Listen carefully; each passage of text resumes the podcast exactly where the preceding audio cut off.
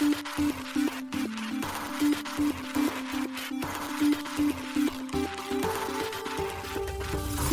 しい経済ニュース。この番組では伝統者のメディア新しい経済がブロックチェーン仮想通貨フィンテックに関する日々のニュース解説を平日毎日音声コンテンツでお届けしています。そして新しい経済ではブロックチェーン仮想通貨に関するニュース解説記事やインタビュー記事学習記事などのたくさんのコンテンツを掲載しております。ぜひ新しいひらがな経済漢字で検索してメディアもチェックしてくださいそして LINE 公式アカウントではメディアの更新情報を配信しております LINE 公式アカウントにもぜひご登録ください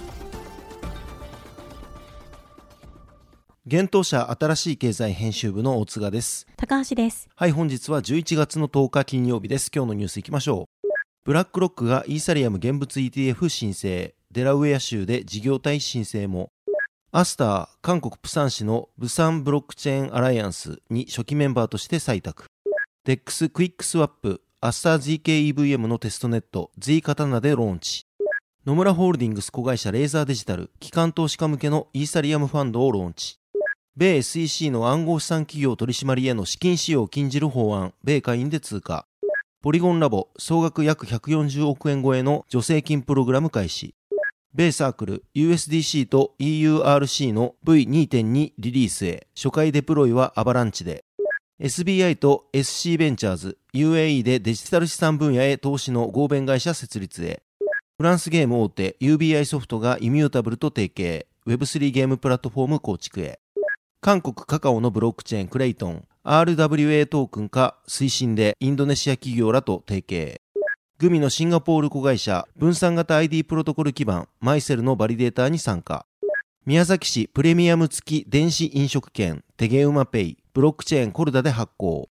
一つ目のニュースは、ブラックロックがイーサリアム現物 ETF 申請、デラウェア州で事業体申請もというニュースです。米資産運用会社ブラックロックが米証券取引委員会にイーサリアム現物上場投資信託 ETF に関する申請書を11月7日提出しました。米ナスダックによる提出書類で明らかとなりました。ナスダックにより提出された書類 19B4 フォーラムによれば申請された ETF は iShares イーサリアムトラストです。ブラックロックは同 ETF の米国での上場を目指しています。同 ETF のカストディアンはコインベースカストディトラストカンパニーです。また同 ETF はシカゴマーカンタイル取引所グループのイーサドル基準レートを使用するとのことです。提出書類ではシカゴマーカンタイル取引所グループの ETF 先物の価格はイーサの現物価格に密接に一致していると述べられています。またナスダックは書類にて SEC がイーサ先物の ETF を承認していることに言及。SEC はイーサ先物へのエクスポージャーを提供する ETF を承認しており、その ETF はイーサの原資産である現物市場に基づいて価格が決定されることから、SEC は信託のようにイーサの現物へのエクスポージャーを提供する ETF ETP も承認しなければならないとブラックロックは考えていると述べられています。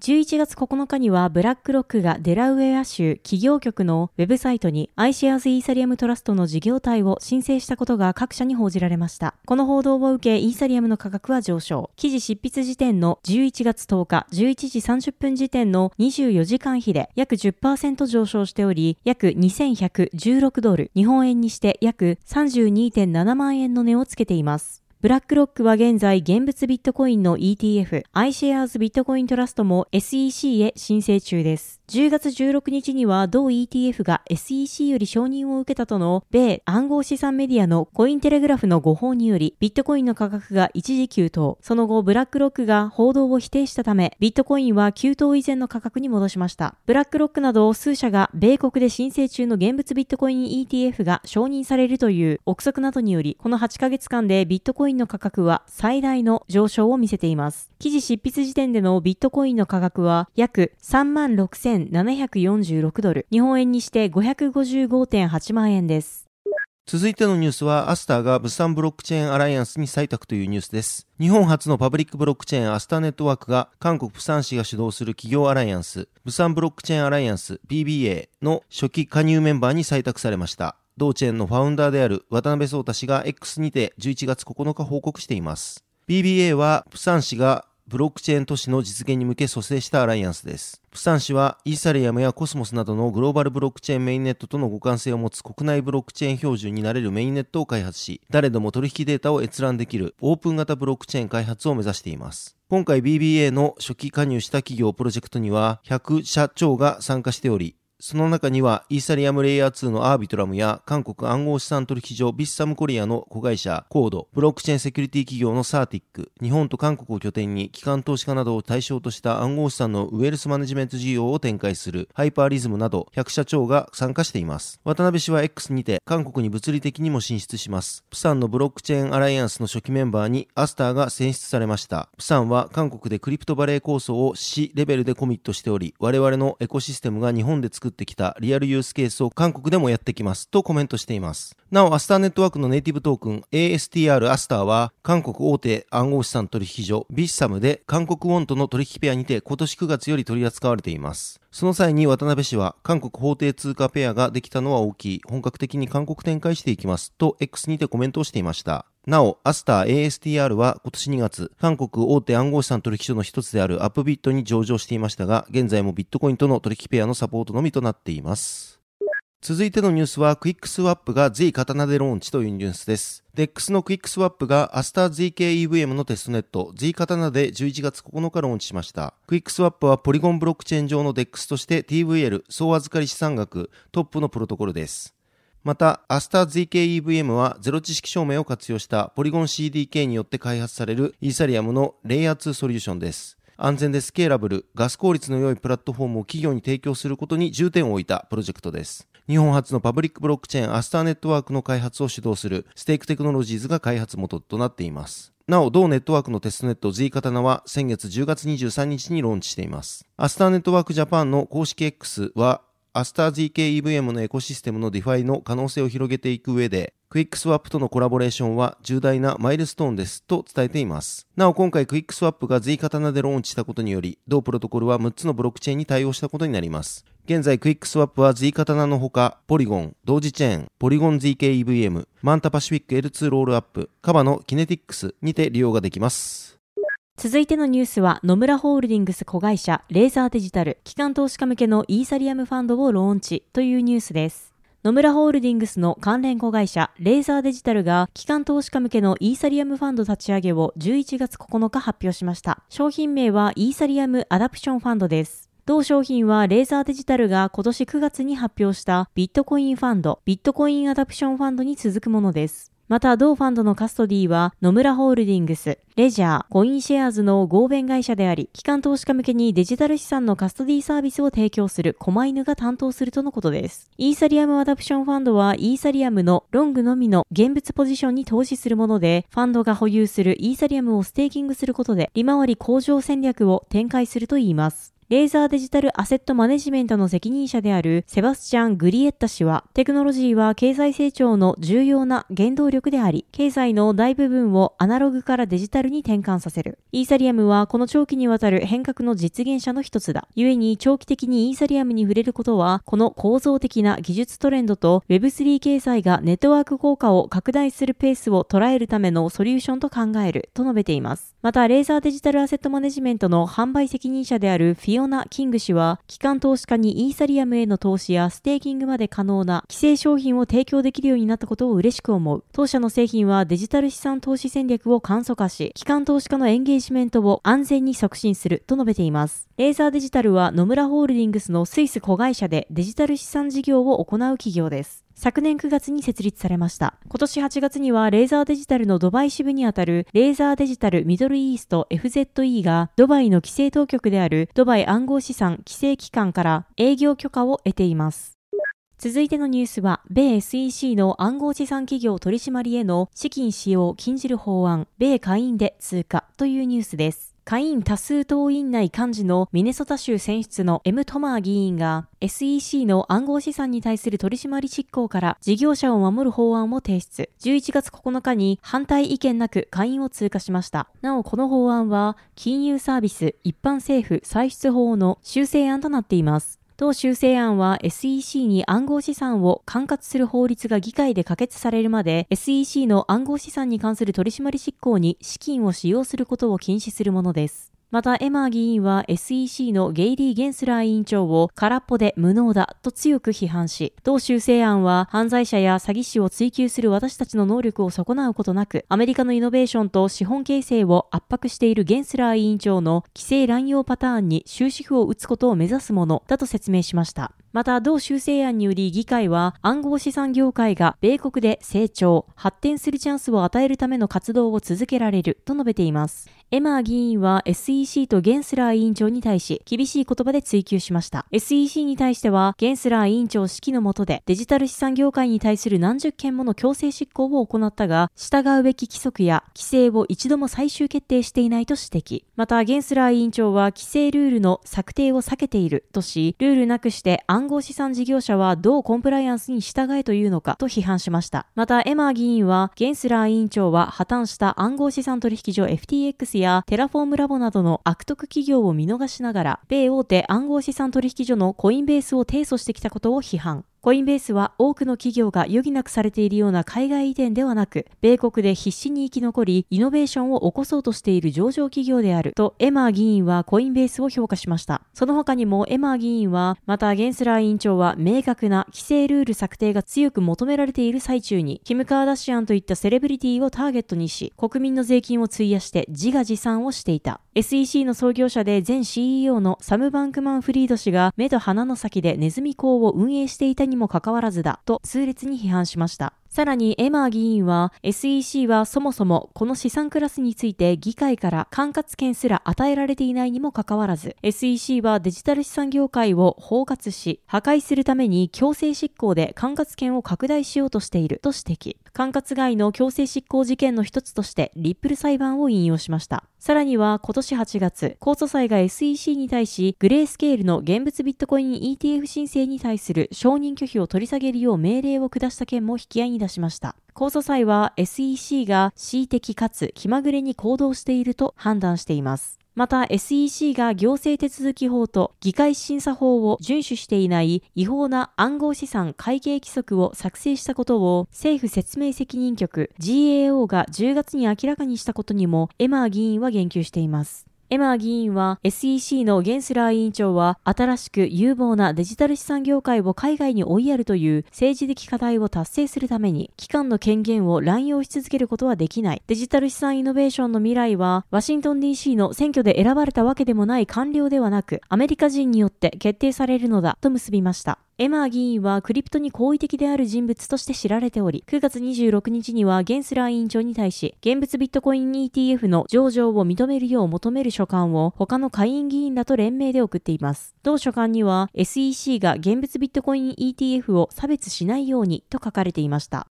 続いてのニュースは、ポリゴンラボ総額約140億円超えの助成金プログラム開始というニュースです。ポリゴンブロックチェーンの開発を主導するポリゴンラボが、ポリゴンエコシステム上の起業家を支援するために、総額1億1000万マティック、日本円にして約140億円超えの助成金プログラムの開始を11月9日発表しました。発表によると、この助成金プログラムは、ディファイやアプリチェーン、ゲーム、インフラ、ソーシャルなどに取り組むあらゆる段階の開発におけるプロジェクトに対して提供されるとのことです。助成金プログラムは現在、後期プロジェクト向けにポリゴン財団から直接提供される最大200万マティックの助成金と、初期段階のプロジェクト向けに提供される助成金といった2つの助成金プログラムが用意されています。そして今後はさらに多くの助成金プログラムが公開される予定です。なお、この助成金プログラムは、ポリゴンラボ提供の起業家サポートプロジェクト、ポリゴンヴィレッジの一環として開始されており、参加者には助成金だけでなく、戦略的サポートやメンターシップ、コワーキングスペース、VC の紹介などもポリゴンヴィレッジから提供されるといいます。現在、ポリゴンヴィレッジはガイダンスやリソース、ネットワーキングのスペースとして活用されるヴィレッジビルダーハウスをニューヨークとリスボンで運営しています。続いてのニュースは、米サークル USDC と EURC の V2.2 リリースへ初回デプロイはアバランチでというニュースです。ステーブルコイン発行企業の米サークルが、米ドルステーブルコイン USDC 及びユーロステーブルコイン EURC におけるスマートコントラクトの新バージョン V2.2 のリリース予定を11月9日に発表しました。なお V2.2 のコードは11月9日から今後数ヶ月にわたってテストが行われ、2024年の1月には対応するすべてのチェーンへのデプロイが完成する予定です。はじめのテスト及びデプロイは、レイヤー1ブロックチェーンのアバランチで行われる予定です。サークルによると、今回発表した新バージョンのスマートコントラクトは、以前のバージョンに比べ6つの変更が行われたといいます。これらの変更は、ガス効率の向上と、アカウント抽象化のサポート向上、セキュリティの向上を目的として行われたとのこと。それに加え、ユーロステーブルコインのティッカーシンボルを EUROC から EURC に変更したことも、今回の変更点として紹介されています。また、このアップグレードは完全に下位互換を持っており、既存のコードに対しての重大な変更は行っていないといいます。さらにアップグレードに関する全てのコードは、パブリックチェーンセキュリティ会社ハルボーンによって監査されているとのことです。なお、コントラクトのアップグレードの際、ダウンタイムなどはなく、バックグラウンドで行われるため、ユーザーは何か操作をする必要はないとのことです。11月8日、ブルームバーグが関係者の話として、サークルが2024年初めに IPO を検討していると報道しました。この報道によると、現在サークルは IPO の可能性についてアドバイザーらと審議を進めていますが、IPO を実際に進めるかは確実ではないとのことです。続いてのニュースは SBI と SC ベンチャーズが UAE で合弁会社設立というニュースです。SBI ホールディングスと SC ベンチャーズが提携し、アラブ首長国連邦 UAE にてデジタル資産分野へ投資する合弁会社を設立することが11月9日に発表されました。両社はこの合弁会社の資本金を1億ドルにするつもりだといいます。SC ベンチャーズは世界的な総合金融グループであるイギリススタンダードチャータード銀行のフィンテックベンチャー投資部門です。なお、この合弁会社はドバイ国際金融センターの管轄において初のデジタル資産へ投資するジョイントベンチャーになるといいます。この合弁会社ではグローバルな投資に重点を置き、シードからシリーズ C ラウンドの資金調達に至るまでの企業に対し投資を行う予定であるといいます。投資対象については市場インフラ、リスクコンプライアンスツール、 DeFi、トークン化、消費者決済、メタバースなどデジタル資産全般にわたる企業に注力するということです。なお、SBI ホールディングスと SC ベンチャーズは昨年5月に業務提携していました。これにより両社は投資先の情報共有及び連携や地理的な協力関係によるマーケットの総合拡大、 DeFi メタバース、Web3 等の先進的領域における協力を検討実施するとしていました。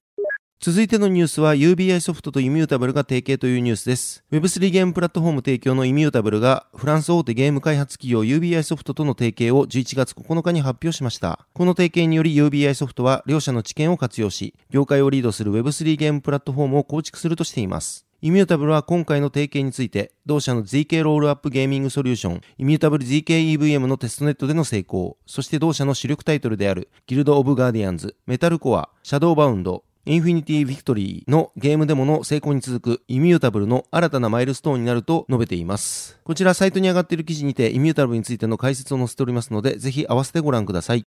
続いてのニュースは、韓国カカオのブロックチェーン、クレイトン、 Real World Asset、トークン化推進で、インドネシア企業らと提携というニュースです。韓国の大手インターネット企業カカオによるパブリックブロックチェーンプロジェクトクレイトンがインドネシアの運送会社 PT ペラヤランコリンド及びブロックチェーン企業ネオピンと共同で Real World Asset トークン化推進へ向けて協力していくと11月9日発表しました。PT は材木、ソユのパーム油の輸送会社としてスタートした海運会社で現在はインドネシアの鉄鋼、石油精製、化学、肥料を含む多くの業界の企業と契約し、インドネシア全土に輸送しているといいます。なお、ネオピンは昨年、セデファイプロトコル、ネオピンを立ち上げています。発表によれば、まずは PT 保有の船舶関連資産のトークン化から開始するとのことで、信頼性が高く、実用的なリアルワールドアセットトークン化ビジネスモデルの開発を目指すとのことです。クレイトンはリリースにて、船舶ファイナンスでは通常、船舶そのものを担保として提供することで、船舶の製造や建造や購入資産を調達する。世界的に見ると、リース、輸出金融、代替プロバイダーを含む船舶金融市場は昨年5250億ドル、日本円にして約79兆円に達し、世界市場に占めるアジア太平洋地域のシェアは、創設年の40%から昨年44%へと成長した。船舶資産のトークン化により、機関投資家だけでなく、個人投資家にとっても船舶ファイナンスの利用しやすさが大幅拡大し、Web3 金融における投資資産の多様化に貢献するものと考えると説明しています。また、クレイトン財団は過去1年にわたり、クレイトンエコシステム全全体でリアルワールドアセット関連のユースケースを拡大し、リアルワールドアセットトークン化を専門とする企業と協力し、技術、規制、ビジネスの観点から効果的なビジネスモデルを構築してきたといいます。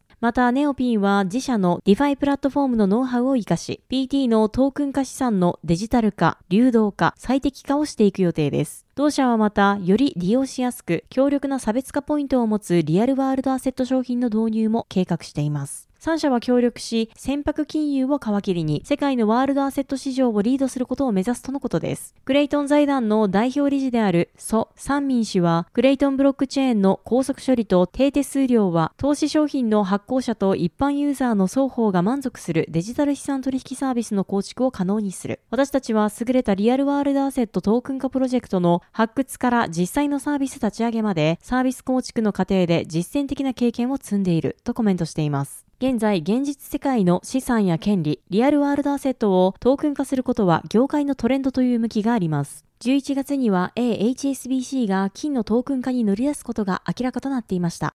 続いてのニュースは、グミのシンガポール子会社分散型 ID プロトコルの基盤、マイセルのバリデーターに参加というニュースです。グミの連結子会社 GC ゲームズシンガポールがレイヤー1ブロックチェーンマイセルへのバリデーター参加及び同チェーンのノード運営を開始しました。グミが11月8日発表しました。なお、GC ゲームズシンガポールはグミのブロックチェーン事業を展開するシンガポール法人の子会社です。また、マイセルは様々なブロックチェーン上に存在するネームサービスと分散型 ID プロトコルの基盤となることを目指すレイヤー1ブロックチェーンです。今年7月にテストネット、修行ネットワークを立ち上げています。ネームサービスは複雑な文字列から構成される暗号資産のウォレットアドレスを覚えやすい任意の文字列と紐付けられるサービスです。インターネットにおける DNS のようなサービスです。現在、ほとんどのブロックチェーン上のネームサービスは各チェーンでそれぞれ管理されており、他のチェーンとの相互運用性が欠如しています。マイセルはブロックチェーンをまたいで使用できるドメインを作成することで、相互運用性が高いネームサービスの提供を目標としています。なお、今回 GC ゲームズシンガポールが参加したバリデータとは、ブロックチェーンのネットワークに接続し、トランザクションが正しいかを検証するノードまたはその運用者のことです。運営者はその貢献度等に応じた報酬が得られる仕組みとなっています。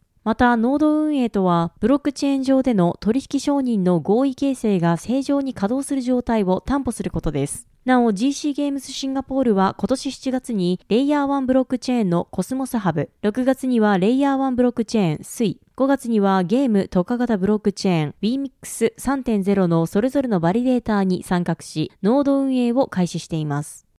続いてのニュースは、宮崎市のてげうまペイが Corda で発行というニュースです。まちのわ社が提供するプレミアム付き電子商品券の発行を支援する情報プラットフォームが、新たに宮崎市のプレミアム付き電子飲食券事業に提供されたことが11月9日に発表されました。この情報プラットフォームにより、宮崎市ではてげうまペイの名称でプレミアム付き電子飲食券が発行されます。なお、同事業はまちのわ社と宮崎銀行が提携し運営を行うといいます。この飲食券は10月2日から12月28日までの期間で利用が可能ということです。発行総額は17億5500万円。販売総額はプレミア率30%を含んだ13億5000万円となります。なお、販売単位は1万円でプレミア率を含み、額面は1万3000円になるということです。町の和社提供の情報プラットフォームは今までにも九州沖縄地区をはじめとした全国の多くの自治会に導入されています。今回の宮崎市への導入により町の和社の情報プラットフォーム提供は90地域目になるといいます。町の和社は SBI ホールディングス、九州電力及び地方銀行の3社による合弁会社です。町の和社が提供する情報プラットフォームの基盤には、アメリカ R3 社開発のエンタープライズ向けブロックチェーン、コルダが採用されています。コルダは SBI の子会社 SBIR3 ジャパンが国内の販売及びサポートを行っているブロックチェーンとなっています。町の和社はプレミアム付き電子商品券をブロックチェーンを活用して電子的に発行することで、利用者が申し込みから購入、決済までの一連の手続きなどをスマートフォンのアプリ上で行うことが可能になると説明しています。また生産に必要な手続きの効率化やポストコロナ社会に適応した形で地域経済の活性化及び利用者の利便性向上を実現できるとしています。はい、本日のニュースは以上となります。このように私たち、新しい経済編集部では、ブロックチェーン暗号資産に関するニュースを平日毎日ラジオで配信をしております。本日ご紹介したニュースはすべてサイトの方に上がっております。ぜひサイトの方も見に来てください。新しいひらがな、経済漢字で検索して見に来ていただければと思います。それでは本日はありがとうございました。ありがとうございました。